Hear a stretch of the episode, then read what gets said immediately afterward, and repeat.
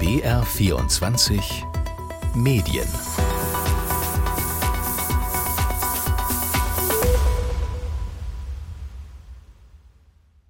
Herzlich willkommen zu BR24 Medien. Ich bin Linus Lühring und das ist eine sehr spezielle Arbeitsatmosphäre in einer Zeitungsredaktion, in die wir heute eintauchen. Der grühlen Journalisten macht trunken und der Tisch klebt vom Schnaps. Und da mittendrin, da sitzt Paula Schlier.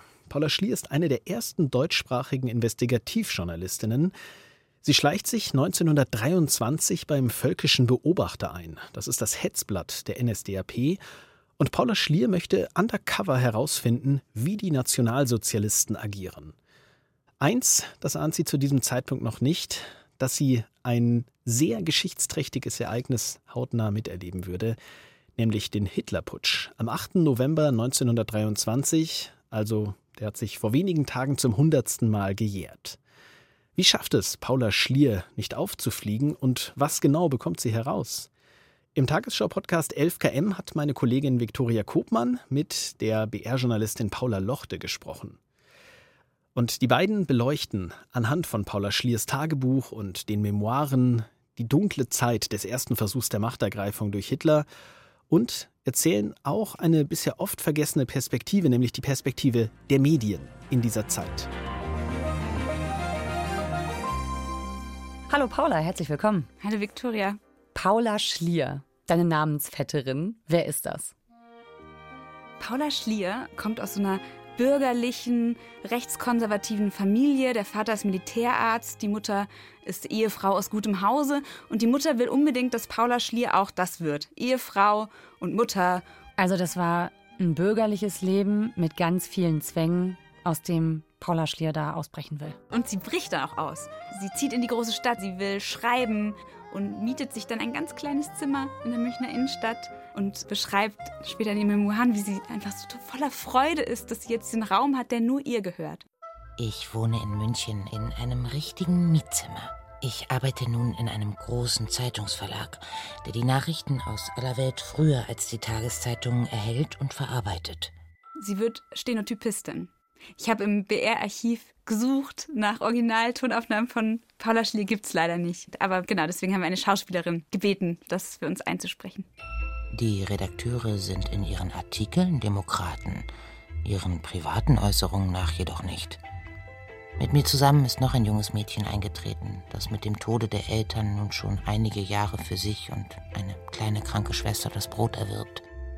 Paula Schlier stößt aber natürlich auch an Grenzen, weil es ist wahnsinnig schlecht bezahlt. Es ist damals Inflation, die wird immer schlimmer. Mhm. Äh, sie kann sich nicht mal mehr Brot leisten. Also das ist eine Zeit, in der wahnsinnig viele Menschen hungern. Und es ist auch eine politisch sehr unstete Zeit, ne? Also eine, in der viel danach gesucht wird, was für ein Land wollen wir eigentlich sein, welche Staatsform haben wir, ne? Die äh, deutsche Demokratie ist dann noch recht jung und das Vertrauen in dieses politische System, in, in die Demokratie, das droht gerade zu zerbrechen. Mhm. Einfach auch wegen dieser Wirtschaftskrise, wegen der unfassbar hohen Arbeitslosigkeit. Die Menschen suchen nach immer radikaleren Alternativen.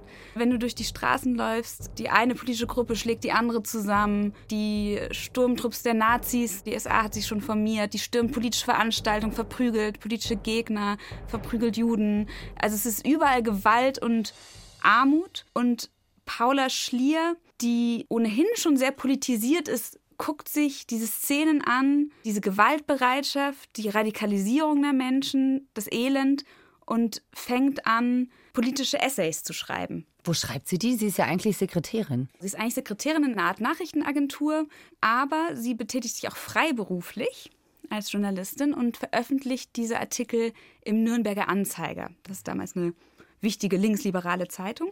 29. Januar 1923. Der Kern des Nationalsozialismus ist antisemitisch. Wo ist der Sozialismus des Nationalsozialismus? Der Nationalsozialismus veräußerlicht, verwildert, verroht das nationale Gefühl, gestikuliert, schwätzt, schreit, kommt mit Pomp und Gewalt. Nein. Und abermals Nein. Gezeichnet Paula Schlier. Sie schreibt an gegen jene, die gerade immer mehr Zulauf kriegen, gegen die Nazis und Adolf Hitler. Ja, und München eben auch eine ganz zentrale Stadt, die wichtigste Stadt für diese neue Bewegung. Richtig, ist ein Sammelbecken für völkische, antisemitische Gruppierungen. Es ist, ist wirklich salonfähig, rechtsradikal, rechtsextremistisch zu sein in dieser Stadt. Die Landesregierung ist selber auf einem rechtsnationalen Kurs. Das heißt, alle, die antisemitisch, rechtsextremistisch denken, strömen nach München. Mhm. Und sie ist so befremdet von dieser Massenbegeisterung für diesen Mann, der da oben steht und fabuliert von Menschen als Parasiten und jüdischer Pest damals schon, in den frühen 1920er Jahren, mit menschenverachtendsten Worten und die Menge jubelt. Und es klingt wie so eine Flut von Hagelkörnern, sagt sie, wenn, wenn der, so, der, der Applaus aufbrandet, dass sie denkt, ich muss was tun, um diese Demokratie zu verteidigen. Und sie entscheidet sich für etwas, also ich kann kaum fassen, dass sie sich das traut. Sie ist Mitte 20 und überlegt sich, ich gehe einfach zum völkischen Beobachter, also zu dem Hetzblatt schlechthin, Parteiblatt der NSDAP, und sie überlegt sich, ich gehe dahin und frage, ob die nicht vielleicht eine Arbeitsstelle frei haben, zum Beispiel als Sekretärin oder Stenotypistin. Und dann könnte ich doch heimlich beobachten, wie die arbeiten. Also sie schleust sich ein. Sie schleust sich ein. Guten Tag, mein Name ist Paula Schlier. Sie benutzt ihren echten Namen, was eigentlich geradezu waghalsig ist, denn mit diesem Namen hat sie auch schon diese kritischen Essays geschrieben. Um mich als Patriotin vorteilhaft zu legitimieren, ziehe ich eine leuchtend blau-weiß gestreifte Bluse an. Ihr Plan ist, da Wochen, wenn nicht monatelang mitzuarbeiten und heimlich aufzuzeichnen, was die machen. Ist nicht irgendeine untergeordnete Stellung frei und zu besetzen? Ich glaube, sie, sie, rechnet auch eigentlich noch damit, die müssen doch irgendeine kritische Rückfrage stellen, dass sie irgendwie geprüft wird, ob sie da reinpasst. Aber das Einzige, was die Redakteure vom Völkischen Beobachter interessiert, ist. Können Sie Maschinen schreiben? Woher ich komme und wer ich bin? Danach fragt niemand. Geschweige denn, dass irgendjemand sich für meine Haltung zur Sache, in der ich künftig arbeiten soll, interessiert. Die Meinung einer Stenotypistin in einer großen Redaktion ist völlig gleichgültig. Ein Grund, warum das überhaupt klappen kann, ist, dass sie eine Frau ist. Das kommt gar nicht in den Kopf der Hetzblatt-Redakteure, dass eine Frau politisch denken könnte, dass die in, in, irgendeiner Weise gefährlich werden könnte, dass die sowas wie eine investigative Recherche vorhaben könnte. Und wir wissen das so genau, weil sie eben ein Tagebuch geschrieben hat. Das fängt in der Zeit an, ne? Da fängt sie an zu schreiben, oder? Ja, ihr Tagebuch beginnt an dem Tag, an ihrem ersten Arbeitstag, am 24. September 1923. Also sechseinhalb Wochen vor dem Hitlerputsch.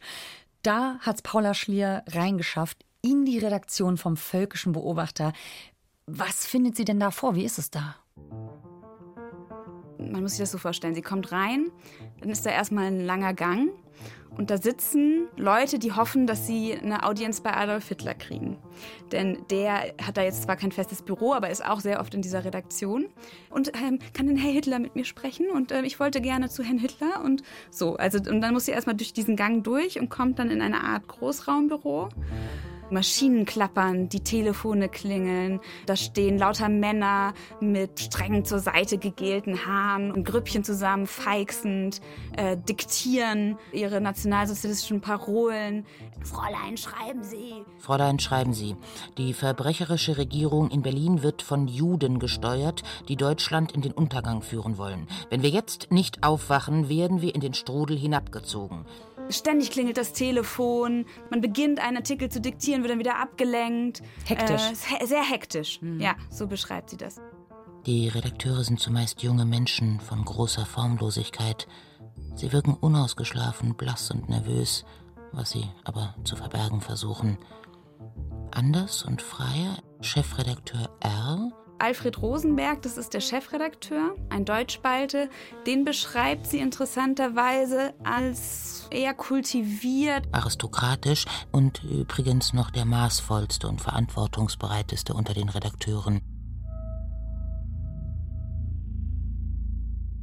Mit unserem heutigen Wissen zuckt man da ein bisschen zusammen, weil heute wissen wir, Rosenberg war einer der Hauptkriegsverbrecher, wurde dafür auch hingerichtet bei den Nürnberger Prozessen, war mitverantwortlich für den Holocaust. Das weiß sie aber damals noch nicht. Sie empfindet ihn noch, der ist noch der Einzige, der einigermaßen eine gewisse Ruhe und Seriosität ausstrahlt. Gibt es denn für Paula Schlier in diesen Wochen vor dem 8. November 1923 schon Anzeichen, dass geputscht werden würde. Du hast ja gesagt, Adolf Hitler persönlich ist da regelmäßig vor Ort in diesen Redaktionsräumen vom Völkischen Beobachter. Ja, Ende September stürmt er auf einmal in die Redaktion. Und trägt irgendwie so einen gelben Gummimantel, kommt da rein ins Büro, wo gerade Paula Schlier was diktiert bekommt von Hermann Esser und ist so hier äh, Plakat von mir, Bild drauf, hier diese, diese Überschrift, Aufruf zu einer Massenveranstaltung und das soll auch die Zeitung. Da ist nämlich der sogenannte Ruhewiderstand gebrochen. Damals war das Ruhrgebiet besetzt von unter anderem französischen Truppen und die deutsche Bevölkerung war in Widerstand gegangen und das konnte man aber da nicht mehr durchhalten. In den antisemitischen, völkischen, nationalsozialistischen Kreisen ist das sozusagen Hochverrat, dass man mhm. das jetzt aufgehört hat. Und das soll auch bitte in die Zeitung, oder bitte sagt er natürlich nicht, und das auch in die Zeitung und entschwindet wieder, rast mit dem Auto davon. Und man sieht zum ersten Mal so einen Punkt, ah, hier könnte es kippen, Wahrscheinlich hofft Hitler damals schon, die Macht an sich zu reißen. Mhm. Ihm kommt aber in Bayern die Landesregierung zuvor. Die stürzt zumindest erstmal in Bayern die Demokratie und ähm, errichtet eine Diktatur. Eingesetzt wird der Generalstaatskommissar Gustav von Kahr. Das ist eigentlich erstmal eine Niederlage für Hitler, weil er jemand anderes übernimmt die Macht in, in, Bayern. Und Gustav von Kahr und die bayerische Landesregierung haben tatsächlich auch recht konkrete Pläne, von Bayern aus eine nationale Diktatur zu errichten. Und das setzt Hitler unter Druck, denn das will er auch. Jetzt ist die Frage, wer schlägt zuerst los? Wie in so einem Druckkochtopf spitzt sich jetzt alles zu und es ist eigentlich nur noch eine Frage der Zeit, bis es zum gewaltsamen Umsturzversuch kommt. Und dazu kommt es dann eben am 8. November 1923. Und Paula Schlier ist in dieser Redaktion ganz nah dran. Wie erlebt sie das? Was passiert da? Abends, so um 18 Uhr, sie hat eigentlich schon Feierabend, kriegt sie die Mitteilung, sie soll noch mal in die Redaktion kommen. Es soll eine Nachtausgabe des Völkischen Beobachters entstehen. Um 22 Uhr soll sie da sein. Und es muss ein sehr groteskes Bild gewesen sein, was sie da sieht. Also sie kommt an, die Redakteure sind eigentlich alle angetrunken, überall wird Schnaps herumgereicht. Die Redakteure gebärden sich, als seien sie verrückt geworden. Sie haben rote Ohren und bleiche oder auch erhitzte Gesichter. Es ist geradezu rauschhaft, also und zwar im doppelten Sinne. Man ist betrunken und man ist auch total machttrunken.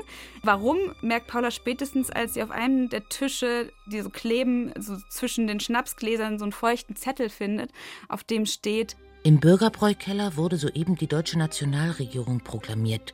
Die Regierung der Novemberverbrecher in Berlin ist für abgesetzt erklärt. Der Bürgerbräukeller, das ist so eine große Veranstaltungshalle in München gewesen, über 1000 Plätze, oft genutzt für politische Veranstaltungen. So auch an diesem Abend. Da hatte eigentlich der Generalstaatskommissar Gustav von K., also sozusagen Bayerns Diktator, eine Versammlung abgehalten. Der Bürgerbräukeller war brechend voll. Und um 20.30 Uhr passiert Folgendes. Hitler stürmt mit bewaffneten Milizen diesen Bürgerbräukeller steigt auf einen Stuhl und schießt theatralisch in die Luft und zwingt die anwesenden Regierungsmitglieder, mit ihm gemeinsame Sache zu machen und die Regierung in Berlin zu stürzen. Also Hitler und die Nationalsozialisten im Bürgerbräukeller, die planen da, wie sie es nennen, einen Marsch nach Berlin, um dort die Macht zu übernehmen. Und Paula Schlier in der Redaktion, wie ist das für Sie? Ich würde sagen, beängstigend. Ohnehin beschreibt sie die Stimmung als eigentlich kaum aushaltbar. Also diese gröhlenden Männer. Die Stimme des einen überschlägt sich, der andere fuchtelt mit dem Revolver herum. Man holt neuen Wein und Delikatessen, erhebt die Gläser zum Wohl des neuen Staates und beginnt mit brechender Stimme die Artikel für die erste Zeitung der neuen Zeit zu diktieren. Eine Propaganda, Parolen nach der anderen. Meiner bemächtigt sich allmählich eine große Traurigkeit. Ich sehe diese kleinen, gestikulierenden Leute und mir widerstrebt die Leichtfertigkeit, mit der sie das Spiel bereits gewonnen glauben. Ja, man muss sich das so vorstellen, es ist absolute Freudenstimmung, ja, bis in die Morgenstunden, wo dann diese Zeitung fertig ist. Paula Schiele kann endlich nach Hause gehen, so gegen 6 Uhr morgens, sich ein paar Stunden hinlegen und muss dann im Neuen aber schon wieder in der Redaktion sein und merkt bestimmt schon auf dem Weg, hier ist was aber ganz anders. Denn über Nacht haben die Spitzen der Polizei, der Reichswehr und der Regierung in Bayern die zugesagte Unterstützung für diesen Putsch, für den Marsch nach Berlin zurückgezogen und das auch überall in der Stadt plakatiert. Mhm. Dass sie dazu gezwungen wurden, da gemeinsame Sache zu machen, dass sie das aber gar nicht wollen und auch nicht machen werden. Mhm. Das heißt, als sie dann morgens wieder in der Redaktion ankommt, ist ein heilloses Durcheinander und es klingelt die ganze Zeit das Telefon, weil natürlich Leute auch sagen, wie, also ist jetzt, ist jetzt Putsch oder nicht? Machen die jetzt mit oder nicht? Und wer ist jetzt äh, der Verräter? Äh, wie, von K hat die Unterstützung zurück? Wisst ihr mehr? Und wo ist eigentlich Hitler? Und was passiert denn jetzt? Und jetzt, wir haben doch jetzt aber schon unsere Sturmtruppen losgeschickt und unsere Milizen, die sich dann auch aus anderen Teilen des Landes so äh, Richtung München bewegen. Es machen sich auch total so Gerüchte breit. Teilweise wird auch, in der Redaktion angerufen, so, ja, und ich habe gehört, herzlichen Glückwunsch, wir haben es ja geschafft und so. Und dann sind, äh, mhm. nee, nee, also noch nicht. Wir wissen auch nicht genau. Äh, wir müssen mal gucken. Also so. echt Chaos. Es ist absolutes Chaos. Auch unter den Putschisten, da merkt man nämlich so ganz durchdacht war das alles gar nicht. Es war geradezu dilettantisch, es war nicht so richtig vorbereitet, denn die Frage ist, was machen wir jetzt? Mhm. Die haben die Unterstützung zurückgezogen. Naja, wir marschieren trotzdem erstmal Richtung Odeonsplatz. Hitler versucht das Blatt noch zu wenden, indem er marschiert.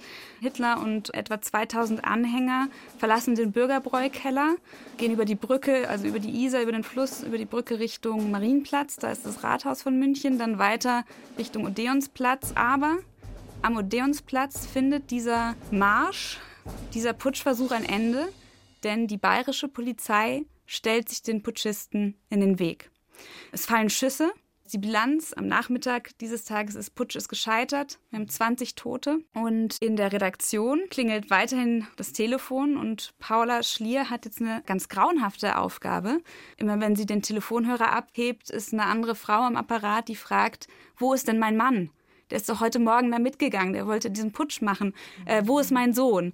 Äh, der ist nicht nach Hause gekommen. Wissen Sie irgendwas? Ich wage kaum noch den Hörer in die Hand zu nehmen und Antwort zu geben. Der Sohn ist tot. Ein Schrei zerreißt die Leitung. Ich habe das Gefühl, als ich ihr Tagebuch gelesen habe, dass da irgendwas in ihr kippt. Weil bis zu diesem Moment hat sie so eine gewisse Coolness, so eine Nüchternheit, auch so einen gewissen Spott bewahrt sie sich, so eine Distanz. Gegenüber diesen gegenüber Menschen diesen Menschen da. Mhm.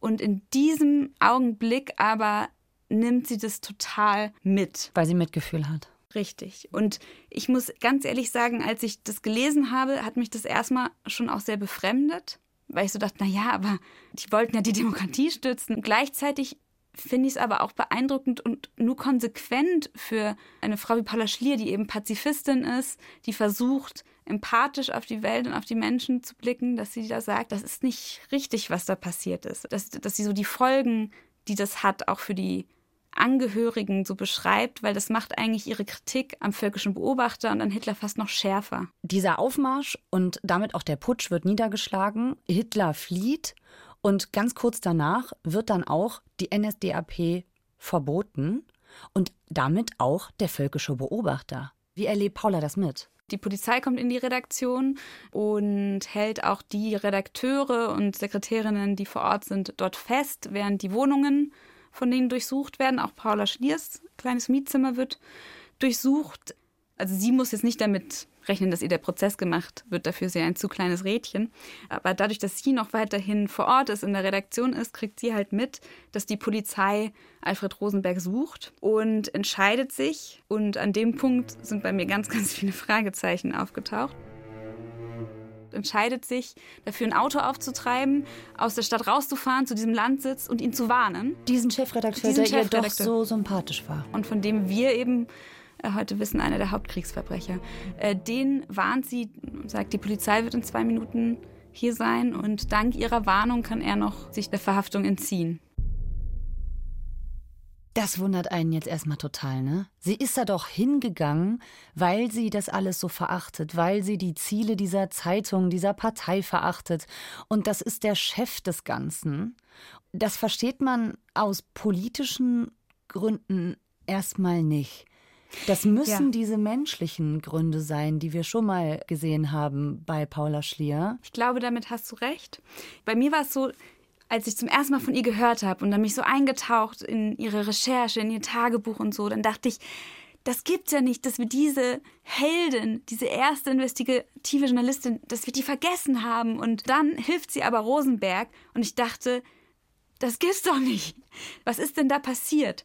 Ich bin zu dem Schluss gekommen, nein, politisch kommt sie nicht ins Wanken, aber sie hat eine menschliche, persönliche Sympathie für ihn. Die NSDAP und der völkische Beobachter werden ja nach dem Putschversuch verboten, aber nur für eine kurze Zeit, wie wir heute wissen. Hitler wird zu einer Mindeststrafe von fünf Jahren verurteilt, kommt dann aber nach nicht mal neun Monaten wieder frei im Jahr 1924. Wie geht's für Paula Schlier weiter? Die große Frage, die man sich jetzt natürlich irgendwie auch, also ich meine, du und ich sind ja auch Journalistinnen, die man sich stellt, ist, und wann veröffentlicht sie das? Ja, ja. Weil es ist ja eigentlich, was für ein Reporterglück, das hätte sie sich, wenn sie es geplant hätte, nicht krasser laufen können, dass, ja. sie, dass sie ausgerechnet beim Hitlerputsch im völkischen Beobachter ist. Sie steckt aber in einer Zwickmühle, denn die Nationalsozialisten, die wissen, wer sie ist und wo sie wohnt. Und das ist eine unheimlich aufgeheizte Zeit. Jeder, der sich in irgendeiner Form kritisch äußert, gilt als Verräter. Das heißt, sie kann es erstmal nicht veröffentlichen oder entscheidet sich auf jeden Fall erstmal dagegen und zieht dann aber 1925 nach Innsbruck, weil sie da einen Job kriegt als Sekretärin in der Buchdruckerei. Es gibt da aber einen Verlag, der heißt Brenner Verlag, da haben schon Autoren veröffentlicht, die sie sehr bewundert.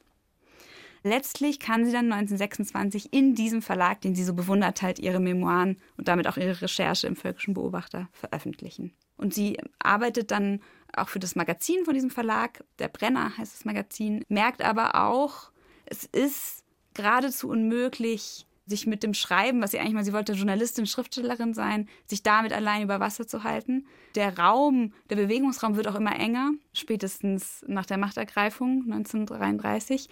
Und deswegen verlagert sie sich auf einen anderen Beruf. Sie arbeitet dann nämlich als Arzthelferin. Paula, vielen Dank, dass du die andere Paula gesucht hast und uns erzählt hast, was du gefunden hast. Danke, dass ich dir von meiner Suche und meinem Finden erzählen konnte. Paula Schlier war eine der ersten deutschen Investigativreporterinnen und sie hat undercover beim Völkischen Beobachter, dem Hetzblatt der NSDAP, recherchiert. Viktoria Kopmann hat im Tagesschau-Podcast 11KM mit der BR-Journalistin Paula Lochte gesprochen. Autorin der Folge war Jasmin Brock, mitgearbeitet haben Hannes Kunz und Marc Hoffmann. Wie Paula Schlier die Nazi-Zeit trotz Verhaftung durch die Gestapo überlebt hat und wie ihr Leben danach weiter verlaufen ist, darum geht's ausführlich im Podcast Paula sucht Paula. Den gibt's in der ARD Audiothek. Und da sind auch alle Folgen von BR24 Medien zu finden. Ich bin Linus Lühring und noch der Hinweis auf unsere E-Mail-Adresse br24medien.br.de. Wir freuen uns über Themenvorschläge und Feedback.